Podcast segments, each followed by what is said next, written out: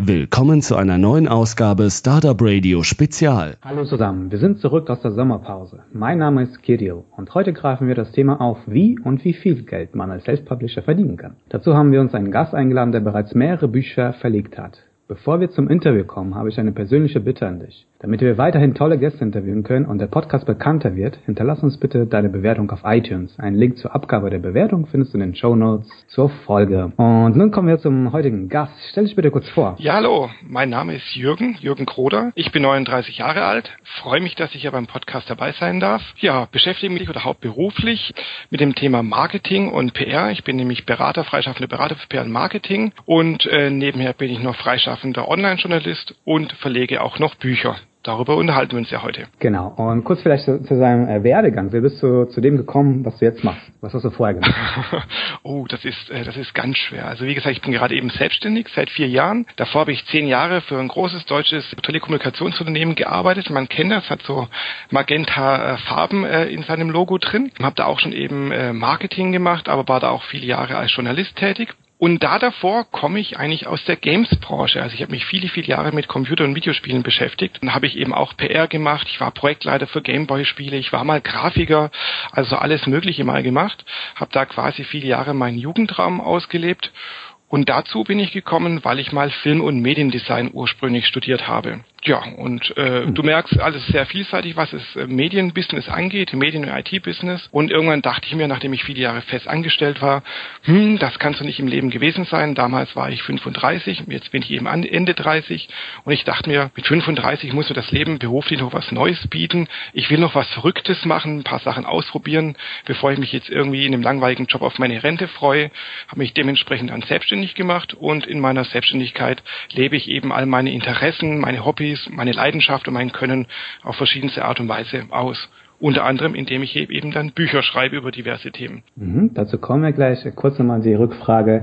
Wenn du mit 35 selbstständig machst, war das ein Sprung ins kalte Wasser oder kannst du das schon? Oder wie war's, wie war diese Zeit? Es war ein halbkalter Sprung, sage ich mal. Also ich war schon mal zuvor selbstständig ein paar Jahre. Somit kannte ich das, wie das ist, wenn man eben Kunden akquirieren muss, wenn man auf einmal Rechnungen schreiben muss, wenn man keinen Urlaub hat oder es ist ziemlich schwer ist, Urlaub zu nehmen, all die Steuerformalitäten, all den anderen Papierkram, den man erfüllen muss als Selbstständiger und auch dieses selbst und ständig arbeiten, das kannte ich schon alles. Somit wusste ich, was da theoretisch auf mich zukommt. Da ich aber ähm, ich sag mal, relativ schnell und kurzfristig gekündigt habe bei meinem letzten Arbeitgeber, weil ich einfach, ja, ich hatte einfach die Schnauze voll, fest angestellt zu sein und in so einer großen Maschinerie drin zu stecken, bin ich dann doch relativ planlos in die Selbstständigkeit reingestartet. Ich wollte einfach eben durch diesen Druck, ähm, was erreichen zu müssen, auch äh, schnellstmöglich herausfinden, was steckt in mir, was kann ich erreichen. Ja, und das habe ich dann eben geschafft. Also ich habe quasi als One-Man-Startup quasi mein Leben gemeistert. Und Startups ist eben auch ein Thema, das mich immer wieder beschäftigt. Also ich arbeite aktuell für einige äh, Startups, mache da eben PR und Marketing. Was war denn dein erster Kunde oder dein erstes Projekt, wo du dann selbstständig wurdest? Ich habe PR für eine jung oder frisch gegründete Games-Firma in Darmstadt gemacht und habe denen auch okay. dann beim Online-Vertrieb geholfen, eben dem Online-Vertrieb ihrer Spiele oder dem Spiel. Es war nur ein Spiel, das sie erstmals rausgebracht hatten. Interessant. Okay, dann kommen wir äh, zu dem eigentlichen Thema. Erklär doch mal uns bitte kurz, was bedeutet eigentlich Self-Publishing? Self-Publishing heißt, dass man selbst Bücher rausbringt oder Spiele oder Software oder Musik, wobei man in der Regel schon beim Self-Publishing von eben von E-Books redet. Und äh, hierbei bringt man die Bücher selbst raus, also ganz ohne Verlag im Hintergrund, was ja der klassische Weg ist, wenn man ein Buch schreibt. Man schreibt ein Buch, ein Konzept, geht damit zu einem Verlag oder zu mehreren Verlagen, bis man irgendwann vielleicht mal dann äh, angenommen wird und der Verlag kümmert sich um alles weitere. Das heißt, der Verlag kümmert sich darum, dass du vielleicht Geld kriegst, dass dein Manuskript weitergeführt wird. Der Verlag kümmert sich ums Redigieren, der gibt dir vielleicht sogar ein paar Anregungen, wie du dein Buch besser schreiben solltest, es auf den Markt anpassen solltest. Der Verlag kümmert sich natürlich auch darum, dass das Buch gedruckt wird, dass es in den Handel kommt, dass alles abgerechnet wird und natürlich, dass PR und Marketing dafür gemacht wird. Also ein Verlag nimmt dir einfach quasi alles ab. Das kennt man ja auch aus anderen Bereichen auch, eben aus dem Bereich der Musik oder auch Games, Software und so weiter. Und als Self-Publisher machst du einfach alles selbst. Vom Schreiben des Buches bis hin zum Rausbringen über PR, Marketing, Abrechnung, User-Anfragen beantworten, schlag mich tot. Du bist mhm. eine ganze Firma in einer Person. Wie gehst du eigentlich bei der Ideenfindung vor? Welche Tipps kannst du da geben? das ist bei jedem komplett unterschiedlich. Da, da kann man keine konkreten Tipps geben. Bei mir war es so, mein allererstes Buch, da bin ich ein bisschen wie die Jungfrau zum Kinde gekommen. Mein erstes Buch, das handelt über iPhone-Fotografie, das heißt iPhone-Fotografie für Einsteiger. Und eigentlich hatte ich überhaupt nie vor, ein Buch zu schreiben oder ein E-Book zu schreiben. Aber ich habe zuvor viele Jahre so nebenher hobbymäßig einen Fotoblog betrieben. In dem Fotoblog habe ich einerseits schöne Fotos von mir gezeigt, weil ich eben gerne ja Fotos geschossen habe als Hobbyfotograf. Andererseits habe ich dann irgendwann mal so die ersten Fototipps gegeben, habe mich sehr viel mit dem Thema äh, Smartphone-Apps beschäftigt, also Smartphone-Foto-Apps beschäftigt, auch ein paar Ratschläge gegeben und so weiter und so fort. Also es war nicht ein reiner Bilderblog, sondern eben irgendwann auch mal ein Blog mit ziemlich viel Text zum Thema Smartphone-Apps, Smartphone-Fotografie und solchen Geschichten. Und irgendwann kam da mal ein kleiner Verlag auf mich zu, ohne dass ich was dafür getan habe, und hat eingefragt, ob ich darüber über dieses Thema nicht mal Buch schreiben möchte, ein E-Book, also kein richtig gedrucktes Buch, sondern ein E-Book. Ich fand das reizvoll, hatte mich aber noch nie mit dem Thema beschäftigt. Ich habe noch nicht mal einen E-Book-Reader besessen und habe da mit dem Verlag hin und her verhandelt, weil mir die Konditionen bescheiden vorkamen. Jetzt mittlerweile weiß ich, dass die Konditionen vollkommen in Ordnung waren, aber damals fand ich sie einfach bescheiden. Was heißt denn bescheiden? ich glaube, es waren äh, 50 Cent pro verkauftem äh, E-Book oder so oder 50 Cent, 1 Euro so die Ecke. Und das kam mir extrem wenig vor, wenn man bedenkt, dass so ein E-Book dann irgendwie für 15 Euro, glaube ich, verkauft werden sollte. Da dachte mir, da bleibt ja gar nichts bei mir hängen. Wie gesagt, ich hatte mich auch zuvor nie mit dem Thema beschäftigt. Ich habe einfach nur diese Relation gesehen und fand die bescheiden und dachte irgendwann so, diese Verhandlungen gehen mir auf den Keks. Ich muss mich davon irgendwie ablenken. Die Idee ist gut. Ich schreibe jetzt einfach mal ein Konzept. Zwei Tage später war das Konzept fertig und dachte ich, hm, ich schreibe, fange einfach mal an mit dem Schreiben des Buches. Das war dann drei Tage später auch schon fertig, also in der ersten Rohfassung. Und irgendwann dachte ich mir, hm, eigentlich wird das eigentlich alles viel zu blöd, mit jemandem herumzustreiten und vielleicht sogar noch abgezockt zu werden. Das Thema Online-Distribution kenne ich ja schon, zwar von der Games-Branche oder von der Software-Branche her. Jetzt interessiert mich das auch mal, wie das bei E-Books funktioniert und bin da auch mal wieder ins kalte Wasser gesprungen. Ich habe mich einfach mal eingelesen, bisschen herumgefragt, leider auch gemerkt, dass es zu diesem diesem Zeitpunkt, das war vor über vier Jahren, relativ wenig Informationen im Internet gibt, wie man eigentlich als Self-Publisher E-Books rausbringt. Klar, es gab das KDB, also dieses Kindle-Programm von Amazon, wie man Selbstbücher rausbringen kann. Aber ich dachte mir, ich will mich ja nicht nur an einen irgendwie binden, ich möchte schon bei möglichst vielen Online-Shops vertreten sein. Habe mich da ziemlich viel eingelesen, herumgefragt, informiert und irgendwann hatte ich dann mal alle Informationen zusammen, habe dann mein erstes E-Book rausgebracht. Zu den Informationen wie Marketing, Vertrieb und E-Books kommen wir noch, äh, noch mal kurz einen Schritt vorab. Wir haben jetzt ein Thema gefunden. Jetzt würden wir gerne das Buch schreiben. Welches Schreibprogramm benutzt du oder hast du mehrere vielleicht ausprobiert? Gibt es da vielleicht sogar Vorlagen? Wie schreibt man so ein Buch dann? Genau, also ich habe es ganz klassisch in Word geschrieben auch keiner besonderen Version von Word. Ich weiß gar nicht, was ich auf meinem Rechner drauf habe. Ich glaube, es ist ein Word 2013 oder so, also irgendein älteres Ding.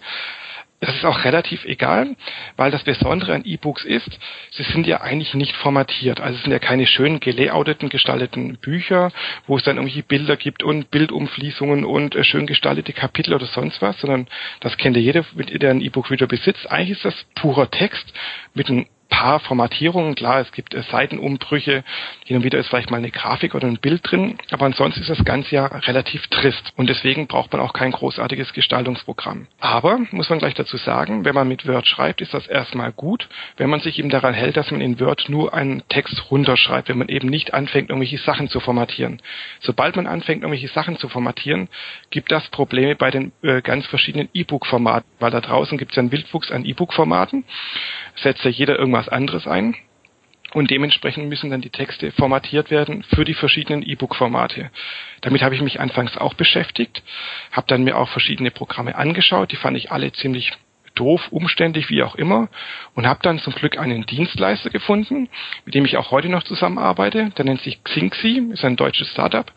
Ähm, die Jungs und Mädels übernehmen für dich die komplette Formatierung, wie auch den kompletten Vertrieb des E-Books. Somit muss ich eigentlich nur eine Word-Datei schreiben, das denen schicken und sie haben sich um alles weitere gekümmert. Was würdest du dann sagen, wie viele Seiten sollte so ein E-Book haben? Gibt es da irgendwie Rahmen oder Pi mal Daumen Regeln, irgendwie 80 Seiten, 100 Seiten?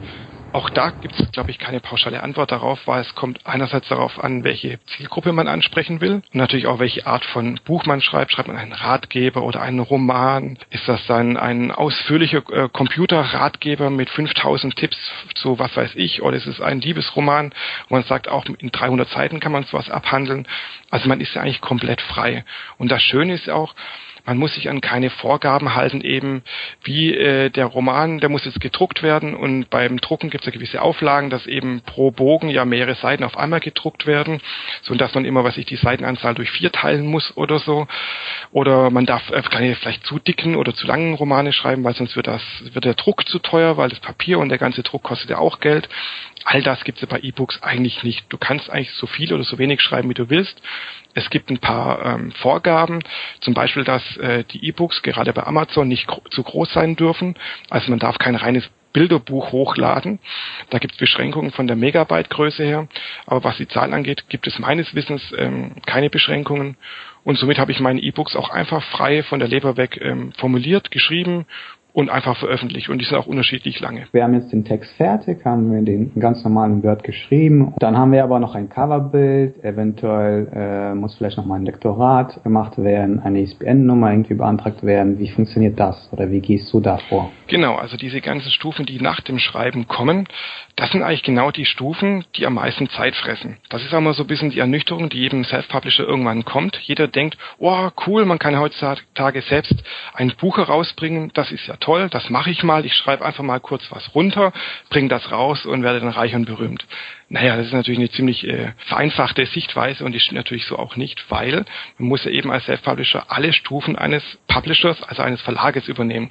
Das fängt damit an, dass wenn eben dein Buch geschrieben ist oder ein Manuskript geschrieben ist, dass es jemand am besten redigieren sollte. Weil vielleicht auch wenn du gut im Schreiben bist, aber das kennen wir trotzdem alle, irgendwann wird man blind, man ähm, kriegt so ein bisschen die Scheuklappentechnik und sieht dann gar nicht mehr genau, was man geschrieben hat. Einerseits von den Schreibfehlern her, aber auch vielleicht vom Schreibstil, vom Schreibfluss, vom Inhalt. Man verrennt sich vielleicht irgendwann irgendwann.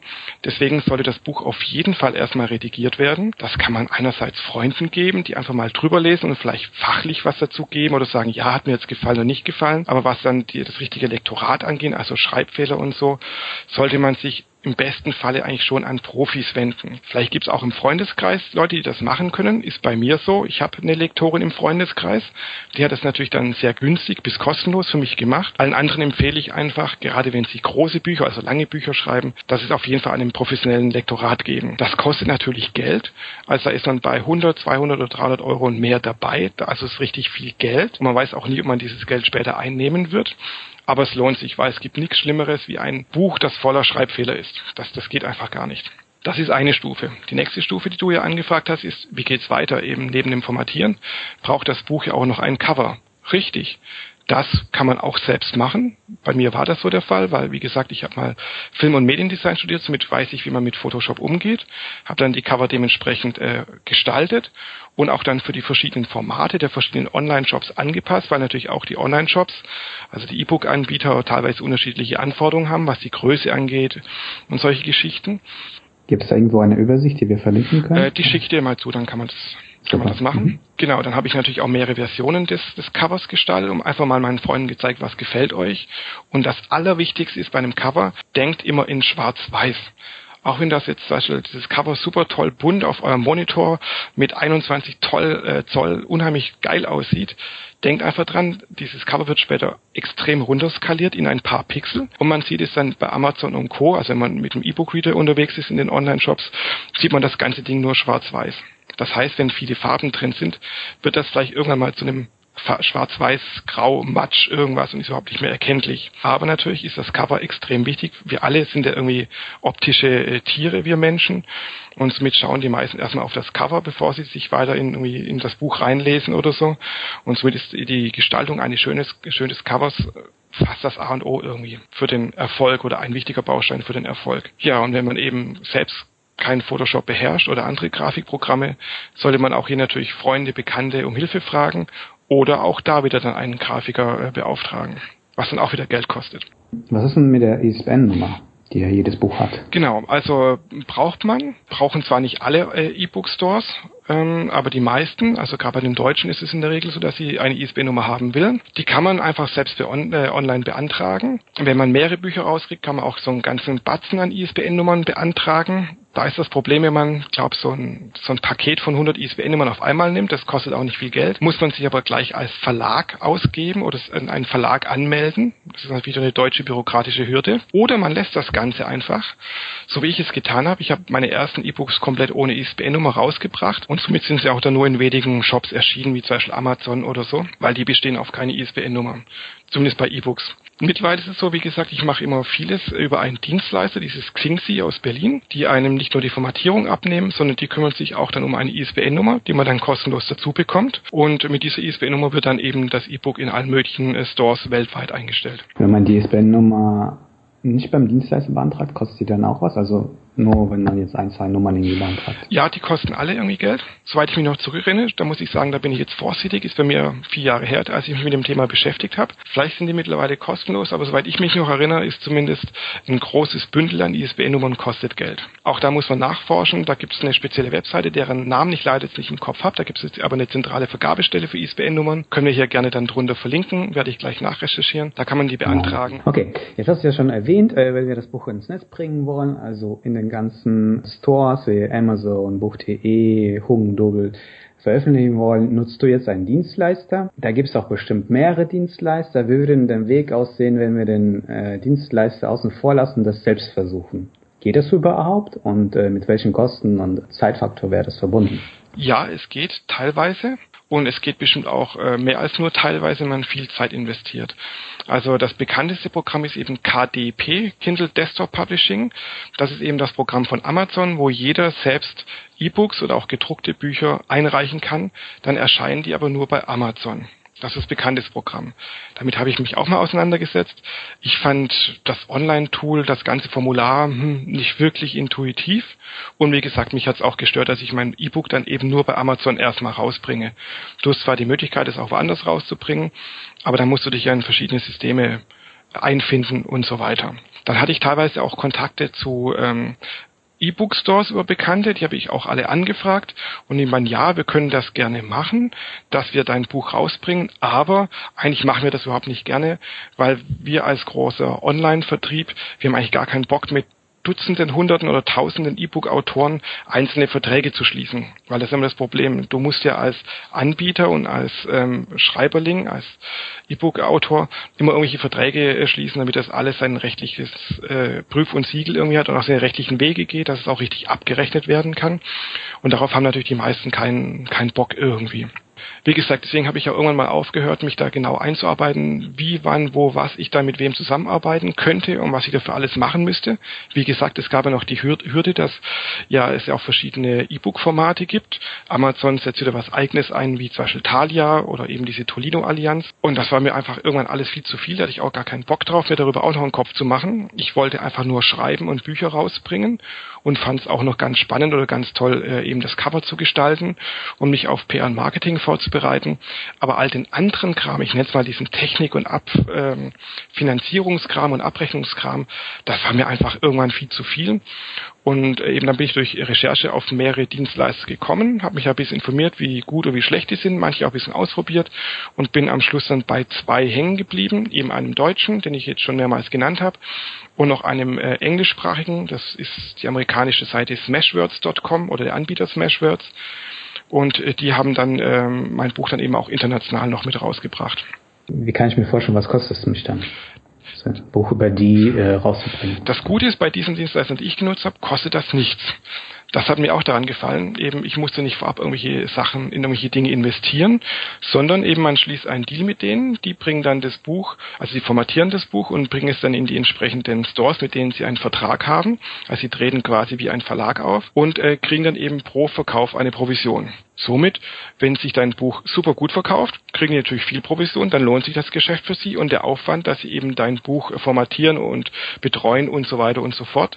Verkauft sich dein Buch schlecht, kriegen die auch eine niedrige Provision. Das ist dann deren Risiko einfach. Wie sieht denn so die Provisionsverteilung aus ungefähr? Das ist, äh, richtet sich ein bisschen danach, ähm, wie teuer dein Buch ist. Da gibt es so, so eine Grenze, die liegt bei 1,99 Euro. Das heißt, bei über 1,99 Euro kriegt man 70 Prozent vom Nettoverkaufspreis also abzüglich Mehrwertsteuer und solchen Späßen. Und wenn du es darunter anbietest, also unter 1,99 Euro, viele bieten ihre Bücher zum Beispiel für 99 Cent an, weil es so ein attraktiver Bereich ist, mache ich auch teilweise, ähm, dann kriegst du nur noch 40 Prozent, teilweise sogar weniger, weil ja eben die verschiedenen Stores, also Amazon und Co. ja auch noch ein bisschen was verdienen wollen und natürlich der Dienstleister und dann gibt's noch Steuer und Schlag mich tot. Also ich habe das gerade eben mal rausgeholt oder mir mal die Daten abgerufen. Wenn man ein Buch für 99 Cent verkauft, bleiben bei mir am Schluss 12 Cent hängen. Also man wird nicht wirklich reich dadurch. Man muss schon ein paar hundert Stück oder ein paar tausend Stück verkaufen, damit es sich lohnt. Verkauft man ein Buch für 3,99 Euro, also für 4 Euro gerundet, bleiben bei einem zwischen 1,70 Euro und 1,90 Euro hängen. Wie gesagt, da gibt es eine Spanne, weil ja jeder Online-Store ja auch noch eine eigene Provision abführt oder abzieht und die fällt halt bei den Leuten oder bei den Anbietern unterschiedlich aus. Wie sieht es eigentlich aus? Hast du auch schon Bücher in Druckform rausgebracht? Jein. Ich habe ähm, alle meine Bücher mal drucken lassen ähm, eins davon kann man jetzt auch wirklich über Amazon bestellen und auch dafür habe ich wieder einen Dienstleister. Dieses äh, System, dass Bücher gedruckt werden können, nennt sich äh, Book on Demand, also Bücher auf Abfrage. Das heißt, das System dahinter nennt, funktioniert so, dass eben nur Bücher gedruckt werden, wenn sie auch gekauft werden. Also nicht wie früher, dass man sagt, hu, das ist neue Buch, davon drucken wir jetzt mal 10.000 Stück, bringen sie in den Handel und dann werden die 10.000 verkauft, aber es werden vielleicht auch nur 10 Exemplare verkauft. Dann kommt eine extreme Menge wieder zurück und äh, viel Papier wird vernichtet. Das heutige moderne System nennt sich eben Book on Demand.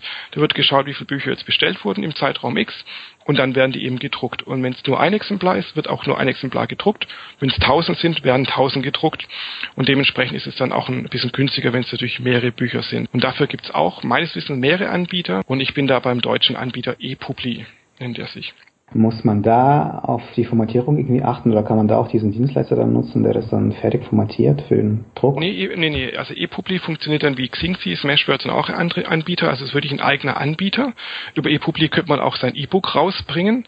Habe ich ehrlich gesagt noch nie getestet, aber könnte man auch. Ich nutze ePubli eigentlich nur zum für die gedruckten Bücher.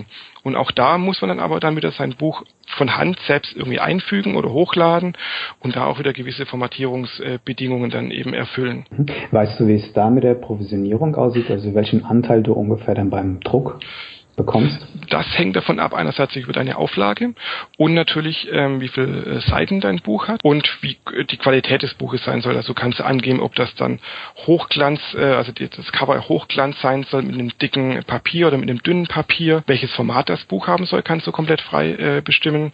Du kannst auch dann bestimmen, was für eine Qualität die, äh, die das Papier innen drin dann eben hat. Also solche Qualitätsfaktoren kann man von Hand einstellen und dann siehst du, was es kostet, das zu drucken, wenn du die ganzen Angaben gemacht hast und am Schluss kannst du selbst dann einen Preis festlegen. Bei meinen Büchern ist es so, das sind äh, meistens ja ganz kleine, kompakte Ratgeber. Da habe ich meistens das DIN A5-Format mit aber einem schönen Hochglanz-Cover, ähm, das auch ein gutes Papier hat. Die kosten in der Produktion pro Stück um die 8 Euro, zwischen 8 und 8,50 Euro.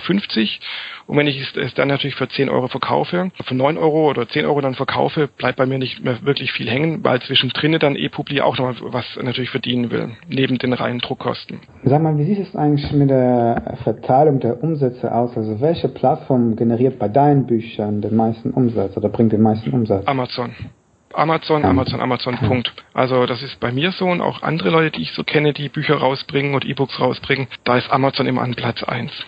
Das Verteil kommt natürlich darauf an, was man für ein Thema hat und ähm, ähm, auch viele andere Faktoren gibt's dazu noch, aber in der Regel ist es so, Amazon ist einfach der größte E-Book-Store, da werden die meisten Sachen gekauft und so ist das bei mir auch so. Es ist mit weitem Abstand Amazon, dahinter gibt's dann noch Barnes Noble, verkauft ein paar Exemplare von meinen Büchern und oder von meinen E-Books und im iBook Store, also von, von Apple, wurden auch schon einige abgesetzt. Und alles andere, was es da draußen gibt, so ein Thalia, Weltbild, Buch.de und Schlag mich tot. Also bei mir werden darüber keine Bücher verkauft, vergiss es. Hast du dir überlegt, auch Bücher zu übersetzen oder hast du das vielleicht sogar schon gemacht? Ja, das habe ich mit meinem ersten Buch äh, getan. Eben dieses iPhone Fotografie für Einsteiger gibt es auch in äh, als englische Fassung. Das habe ich nicht selbst gemacht, gebe ich ehrlich zu. Ehrlich zu. Also ich habe natürlich auch daran mitgearbeitet, aber ich habe mich nicht eins zu eins über die äh, über die Übersetzung äh, gehängt, sondern das hat eine Freundin von mir gemacht, die hat Sprachen studiert und brauchte so eine Art Praktikum. Und da meinte ich, ja, dann mach doch bei mir Praktikum, übersetze doch einfach mein E-Book. Dann hast du auch noch was Handfestes, das du vielleicht sogar vorweisen kannst und nicht irgendwie so ein tröges Thema. Und das hat die gemacht. Die hat mein E-Book dann eben übersetzt. Ich habe daraufhin natürlich dann auch, bin nochmal drüber gegangen, Formatierung angepasst, neues Cover gestaltet und mich darum gekümmert, dass es dann eben weltweit äh, verkauft wird. Wie sind denn da so die Erfolgsaussichten, wenn du das halt in Englisch machst? Das ist ja, eigentlich würde man ja denken, okay, es ist ein breiterer Markt, ja nicht nur in die Dachregion etc. Generiert das Buch auch wirklich dann mehr Umsatz? Da muss ich mal kurz in meine Verkaufsstatistiken reinschauen. Ich bin gerade online. Einen Moment. Gut, also ich bin gerade in meiner Verkaufsstatistik drin, was meine Bücher angeht.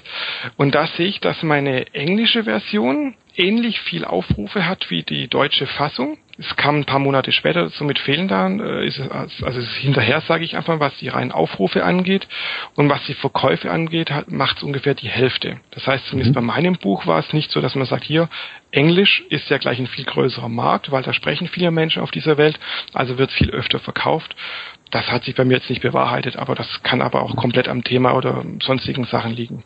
Eben, ich meine, größerer Markt bedeutet ja auch größerer Wettbewerb. Äh, zum einen, zum anderen musst du äh, zum Beispiel bei Amazon ja auch in verschiedensten Kategorien platzieren wahrscheinlich. Und wenn du da mehr Wettbewerb hast, hast du dann natürlich weniger Verkäufe. Und wenn du die Bewertungen, die spielen ja auch noch mit rein, dazu kommen wir noch später, etc. Das kann, das bedeutet nicht unbedingt genau automatisch, nur weil es ein größerer Markt ist, dass du auch mehr Umsatz damit generierst. Wie vermarktest du eigentlich deine Bücher, beziehungsweise wie verkauft sich dein Buch am besten?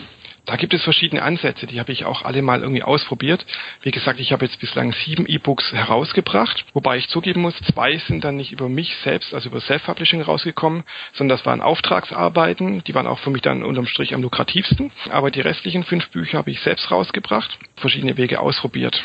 Bei meinen ersten Büchern, die haben sich alle um das Thema Smartphone-Fotografie gedreht, eben einerseits über iPhone-Fotografie, über Instagram habe ich auch noch ein Buch geschrieben, das sich bis heute noch ganz gut verkauft. Aber habe ich erstmal ganz klassische PR gemacht. Also ich habe mir einen Verteiler angelegt mit ganz vielen äh, Webseiten und Blogs, die sich mit dem Thema Fotografie beschäftigen, habe die alle mal angemeldet, bei manchen auch immer wieder mal nachgehakt. Äh, den einen oder anderen Autoren oder Journalisten kann ich dann eben auch schon und habe dann ganz klassisch PR dafür gemacht. Waren die Erfolge hm, so halbgar, sag ich mal, weil das Problem ist, meine Bücher sind immer für Einsteiger geschrieben, aber die meisten Webseiten über Fotografie richten sich in der Regel eigentlich an Profis.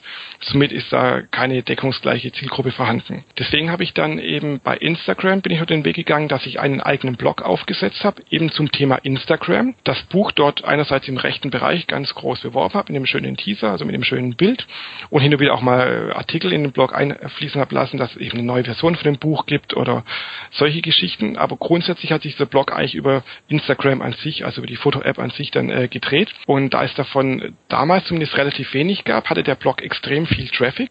Also in Relation ist relativ viel Traffic und dadurch konnte ich dann eben ja in meinem eigenen Instagram-Blog Werbung für mein eigenes Instagram-Buch machen und das war bislang am erfolgreichsten diese diese Maßnahme, weil ich bin äh, quasi den Weg über Google gegangen, also SEO und habe das dann eben als Kanal dann genutzt, um auf mein Buch aufmerksam zu machen. Bei meinen späteren Büchern war es so, bei einem Buch habe ich es leider komplett versäumt, irgendwas dafür zu tun. Das ist so mal zwischen Tür und Angel irgendwie entstanden. Ich hatte nie irgendwie Zeit und auch ehrlich gesagt keinen Bock, irgendwie PR dafür zu machen oder Marketing zu treiben. Das ging auch leider komplett unter. Da gab es mal in der, in der Regionalzeitung einen Bericht darüber und das war es dann auch irgendwie und es hat gar nichts gebracht. Das ist auch so allgemein meine Erfahrung mit Print, also mit Zeitungen, die über einen berichten, dass es eigentlich nicht wirklich was bringt. Und bei meinem letzten Buch habe ich dann wieder ganz klassisch dann eben PR betrieben, damit dann mehr Erfolge gehabt und auch Kooperationen geschlossen mit äh, passenden Webseiten. Das heißt Kooperation in dem Sinne, dass ich dann dort Artikel zu einem Thema platziert habe, um das sich mein Buch dreht. Also mein letztes Buch hat sich über Google AdWords Express äh, gedreht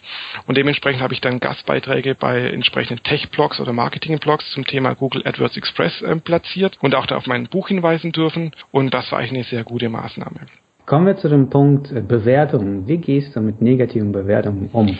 Ganz locker, muss ich sagen. Das gehört einfach dazu. Und natürlich gibt es die richtigen Miesmacher, die einfach alles in dieser Welt scheiße finden. Das muss man einfach so sagen, ist halt so. Gegen die kann man nichts machen, also die klassischen Trolle auch manchmal. Und es gibt einfach ähm, die Leute, die die meinen das ganz ehrlich, die sind auch dann konstruktiv in ihrer Kritik und sagen ja, dies und das, das hat mir nicht gefallen.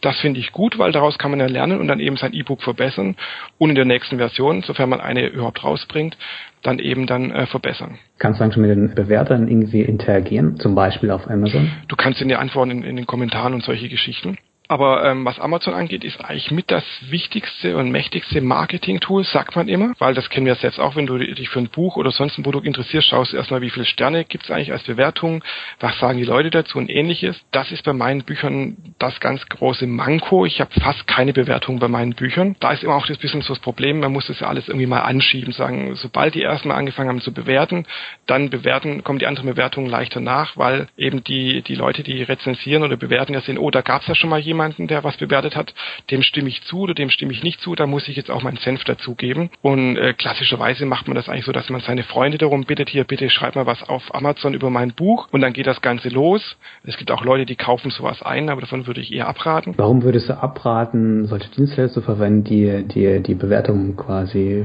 für Geld anbieten? Erstens, weil es Geld kostet, also ein weiterer Kostenfaktor. Du weißt ja nie, wie viel dein äh, Buch später einnehmen wird.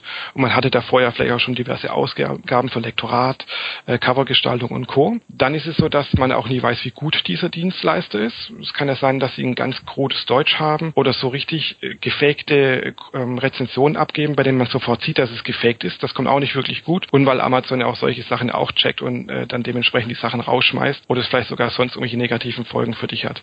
Und all das wollte ich nicht riskieren. Jetzt hast du ja erwähnt, eins der Bücher, die du äh, publiziert hast, äh, hast du irgendwie innerhalb von drei Tagen geschrieben. Wie viel Zeit ist ein sonst durchschnittlich, wenn du ein Buch schreibst?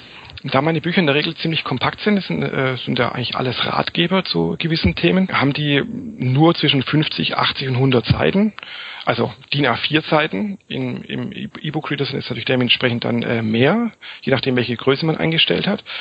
Ähm, und da ich das Schreiben mir irgendwie liegt und ich auch wenn ich mal in dem Thema drin bin, ziemlich äh, flott schreibe, habe ich dann, sage ich mal, rein, reine Arbeitszeit ungefähr drei Tage fürs reine Schreiben pro Buch investiert und dann muss man noch mindestens die gleiche Zeit dann eben fürs Redigieren einplanen. Also wenn man jemanden hat, der es korrigiert, dann muss man da auch immer alles einpflegen oder stellt man manches nochmal um. Es bietet sich auch im anderen, sein Buch einfach mal ein paar Tage liegen zu lassen, auszudrucken und dann nochmal in Ruhe drüber zu lesen.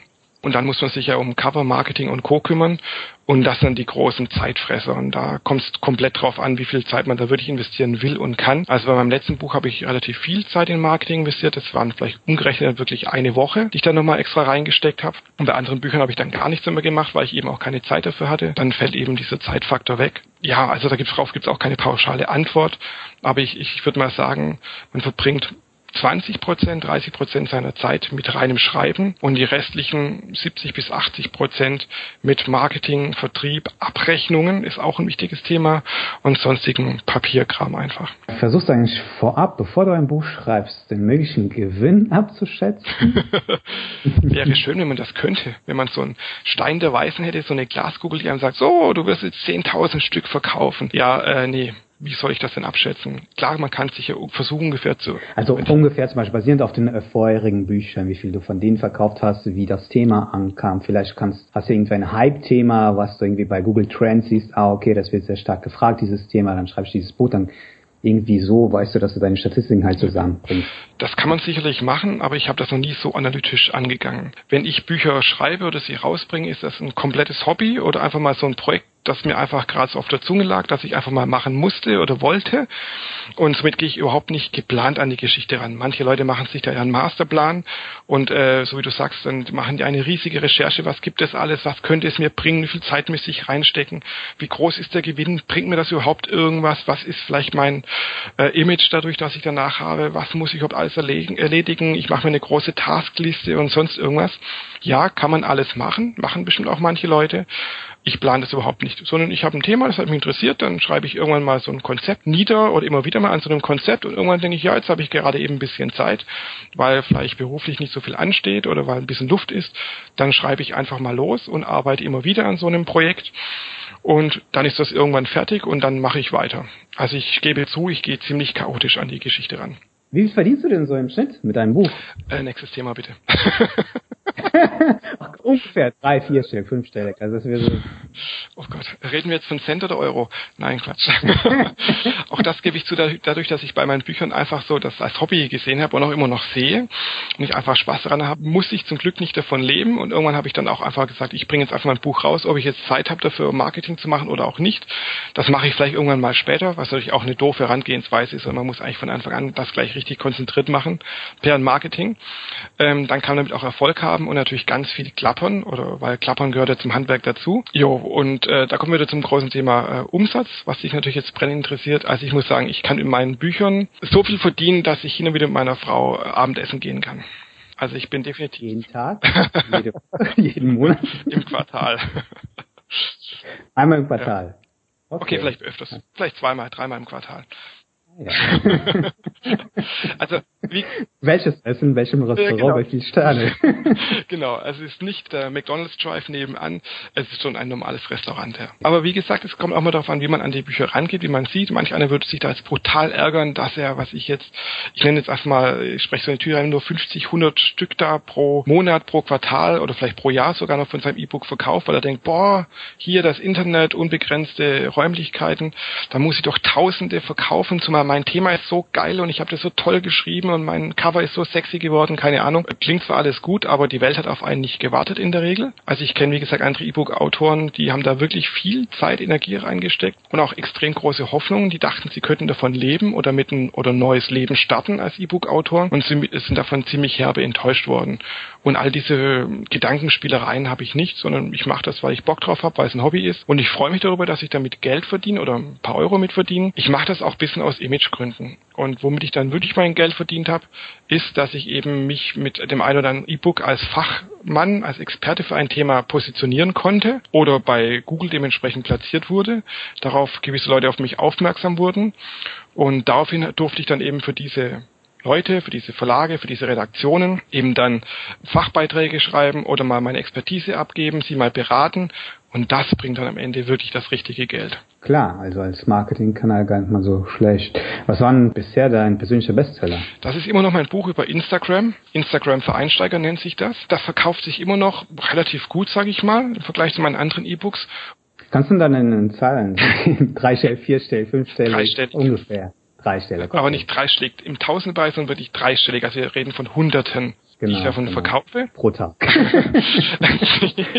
Pro Jahr. Und da ist halt der Erfolg so grandios, weil ich das Buch habe ich vor vier Jahren, glaube ich, ungefähr geschrieben. Das war mein zweites E-Book. Habe seitdem überhaupt nichts mehr in dieses Buch investiert, weil normalerweise sollte man gerade bei so einem aktualitätsgetriebenen äh, Buch ja eigentlich das immer ständig updaten. Und das bringt oft dann auch einen weiteren Schub, wenn man eben sieht, das ist ja abgedatet worden und dann gibt es vielleicht neue Rezensionen und ähnliches. Das habe ich nie getan, habe ehrlich gesagt nie die Zeit dafür gefunden. Welche Tipps kannst du Erstautoren geben, beziehungsweise welche Fehler können diese vermeiden? Habt keine zu großen Erwartungen. Das ist der erste ganz große Ratschlag, wie ich es gerade eben schon sagte. Ich kenne Leute, die haben da extrem hohe Erwartungen drin gehabt an ihr E-Book, denken auch wunderschöne neue Internetzeit, geil, ich verdiene jetzt meine Million damit oder kann mir neuen Stand, neues Standbein aufbauen. Nee, das ist so nicht. Aber das ist ja auch allgemein so. Es gibt ja auch keine, es gibt ja Millionen von Musikern und einer von Millionen wird mal berühmt und reich dadurch. So ist es bei E-Books genauso und es ist natürlich auch ein hartes Geschäft. Wie, wie ich schon vorhin sagte, Klappern gehört zum Handwerk dazu. Das ist das Zweite. Jeder E-Book-Autor, der es dann auch im Self-Publishing rausbringt, sollte extrem viel Zeit dafür einplanen, um das Buch bekannt zu machen. Und dafür gibt es ja verschiedene Möglichkeiten, wie man das Buch bekannt macht. Dass man eben bei Facebook was postet und hoffentlich viele Freunde das liken und teilen und sonst was machen, über das man ganz viele Webseiten und Blogs anschreibt. Oder dass man eben so richtig, ich sag mal, in die reale Welt rausgibt und dann sich mal in einen äh, Buchladen setzt und dann äh, da eine Lesestunde gibt oder auf Lesereise geht oder sich verrückte Marketingaktionen einfallen lässt. Also es gibt da viele, viele Möglichkeiten. Nur muss man eben auch Zeit und vielleicht auch Geld für diese Möglichkeiten haben. Zumindest mein zweiter großer Ratschlag. Wenn ihr richtig erfolgreich mit eurem Buch sein wollt, zumindest theoretisch, müsst ihr ganz, ganz viel Zeit investieren. Super, dann kommen wir zum Ende des Interviews. Gibt es etwas, was wir vergessen haben anzusprechen? Es gibt bestimmt viele Dinge. Ich glaube, unsere Zuhörer werden vielleicht auch die eine oder andere Frage haben. Da können wir vielleicht irgendwie noch eine zweite Session dazu machen oder irgendwie über Kommentare das alles reden. Genau, ich würde vielleicht anbieten, wenn du die Zeit findest, also wenn unsere Zuhörer Fragen an Jürgen haben, dass äh, die einfach einen Kommentar unter dieser Folge hinterlassen und du würdest dich dann einfach dann melden. Genau. Ich vielleicht noch einen dritten Tipp, den ich einfach mitgeben kann ja. und will, weil ich damit sehr gut gefahren bin, das ist eben, sucht euch euch einen Dienstleister. Ich habe ja vorhin schon einen genannt oder besser gesagt zwei. Es gibt noch ein paar weitere. Guckt sie euch einfach mal an, lest euch vielleicht ein bisschen ein oder fragt eure Freunde oder andere Leute, die sich damit beschäftigen. Es gibt ja auch spezielle E-Book-Foren und Webseiten und Blogs eben und holt euch einen Dienstleister. Der nimmt euch eben sehr viele von diesen nervigen Aufgaben einfach ab. Und klar, der kriegt ein paar Prozent, aber der hat es auch einfach verdient, sage ich mir. Jürgen, vielen Dank für das Interview, auch die interessanten Insights und ich überlasse dir das Schlusswort. Vielen, vielen Dank, sage ich einfach nur. Wenn euch die Folge gefallen hat, dann teilt diese oder ein Interview zu anderen spannenden Themen, wo ihr wollt, dann hinterlasst uns einfach einen Kommentar zur Sendung mit Themenvorschlägen. Wir zählen auf eure Meinung.